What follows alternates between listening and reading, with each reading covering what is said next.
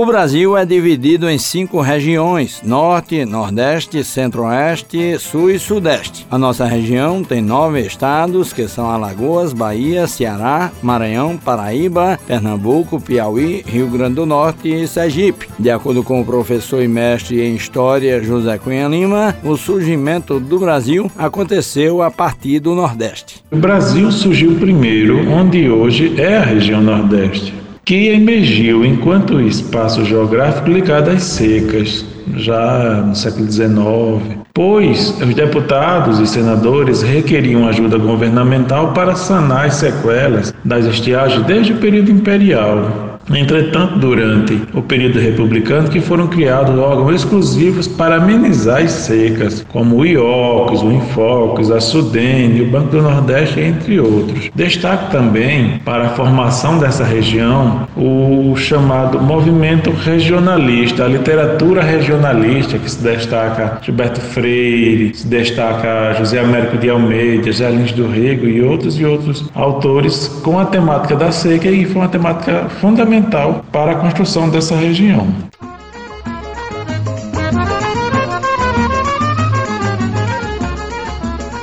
O professor destaca que a região é riquíssima em termos de cultura. Primeiro, como um povo trabalhador e resistente, e em segundo lugar, como um povo que desenvolveu um elevado padrão cultural. Vejamos, por exemplo, quantos cantores, compositores, músicos, apresentadores, cordelistas, escritores, jornalistas, entre outras profissões ligados à cultura que o Nordeste produziu. Quantos ritmos musicais o povo nordestino produziu? Então eu caracterizo o povo nordestino como um povo festivo, como um povo cultural, regado por sua cultura.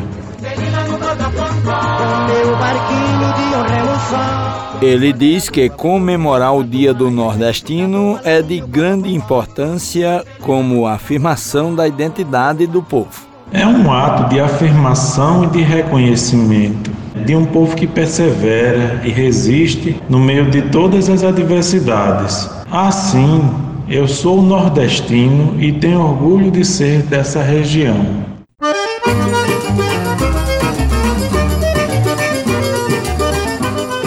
Pelos seus nove estados, há muito o que se vê no tocante às riquezas naturais, gastronomia e monumentos históricos, além de terem as melhores praias do país, como afirma a presidente da empresa paraibana de turismo, PBTU, Ruth Avelino. É no Nordeste que estão as mais belas praias, é as falésias lindas, a água mais quente, a gastronomia mais rica, o artesanato maravilhoso e o povo mais hospitaleiro. Porque um povo bacana, um povo receptivo, ele termina sendo um atrativo turístico também. Então, o Nordeste brasileiro é riquíssimo em todas as vertentes que você pensar no turismo, ele é riquíssimo no sol e praia, no cultural, no ecológico, é uma região que é vista mundialmente como muito forte, não só um estado só, a Bahia só, o Pernambuco só, a Paraíba só, mas é o conjunto, né? Porque são estados que são muito próximos uns dos outros e que podem ser vendidos conjuntamente. Tem cidades né, que têm potencial muito forte nessa área histórica. João Pessoa é uma delas, que é a terceira cidade mais antiga do Brasil, mas não só João Pessoa, a Bahia, né, Salvador tem um setor histórico maravilhoso, conhecido mundialmente, Recife também. Enfim, todo o Nordeste tem muito potencial nessa coisa da história, né? Porque foi aqui que nasceu o Brasil, né? Foi na Bahia que o Brasil nasceu. O Brasil foi descoberto a partir de Porto Seguro. Então, é uma região que, além de tudo, ainda tem essa vantagem, né? De ter muita história para contar.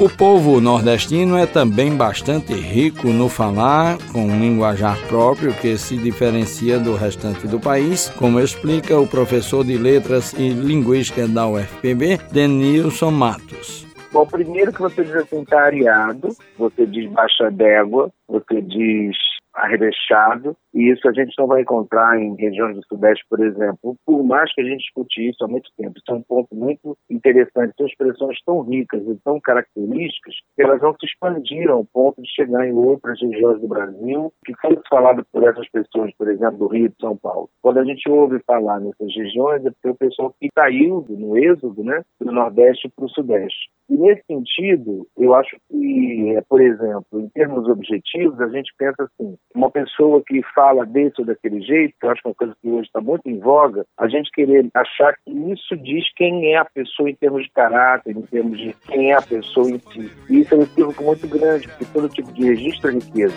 Toda lenha no fogão e na fumaceira, tira gosto e cachaça, tem na prateleira.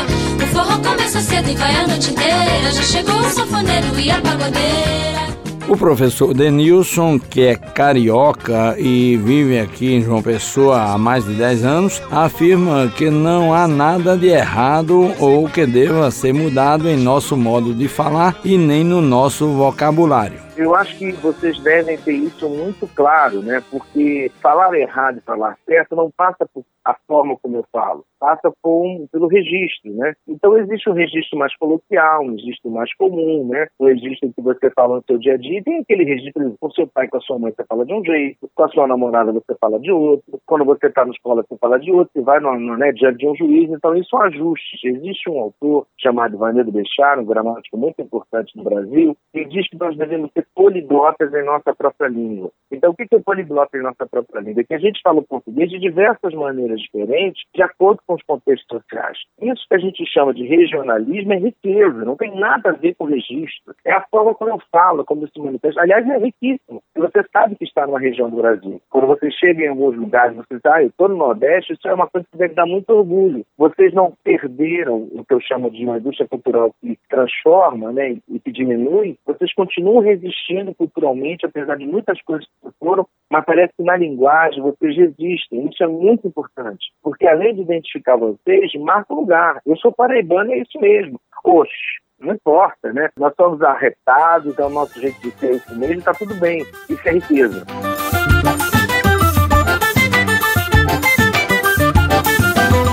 Gessie Quirino, poeta e contador de causos aqui da Paraíba, fala de sua satisfação de ter nascido no Nordeste, de onde nunca saiu, apesar de ser conhecido nacionalmente. Eu sou natural de Campina Grande, filho de Antônio Quirino de Melo e Maria Pompeia de Araújo Melo. Estudei no Instituto Domingos Sávio, estudei no Colégio Pio XI, Saí, fui morar em Recife, estudei em Recife, depois fiz faculdade em João Pessoa, aí me casei com a Itabaianense e moro em Itabaiana desde 1983. E sempre fui uma pessoa muito tímida, mas com a influência de um amigo meu, Cisco Galinha, que é sertanejo da região aqui de Patos, eu tive esse estímulo com a natureza do homem sertanejo. E isso, para mim, me fazia com que eu me animasse em sala de aula e até hoje eu já sou mais animado.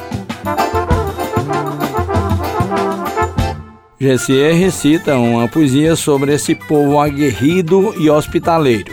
No lugar que cachete é comprimido, tem coisas para se dizer bens a Deus. Dá sabência de tantos zebedeus ao rinchado jumento e tu, cangapé do moleque maluvido ou história dos que não tem história um Jesus bem cristoso, cheio de glória, protegendo nações de deserdados, sanfoneiros com seus tarrabufados, cantadores com suas trajetórias.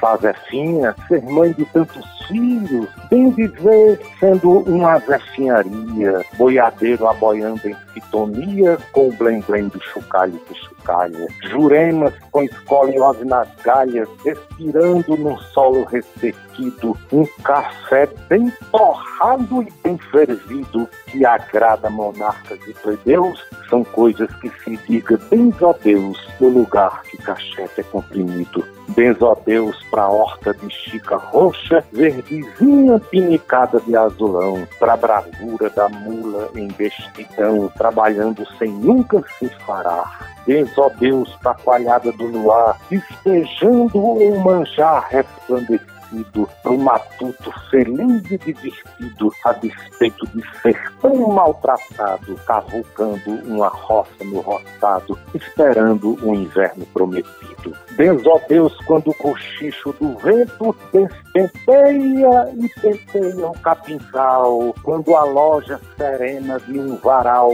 se alvoroça e sacode a estamparia. Benzo a Deus pro carro do boi que chia, imprimindo o seu nome em chão batido pro silêncio, mais alto que um ruído, feito um tempo amuado, mal com Deus, benzo Deus, um marrom dos olhos teus, faiscando um olhar enternecido. Oh, coisa pra filho dizer a Deus, é ser nordestino, cara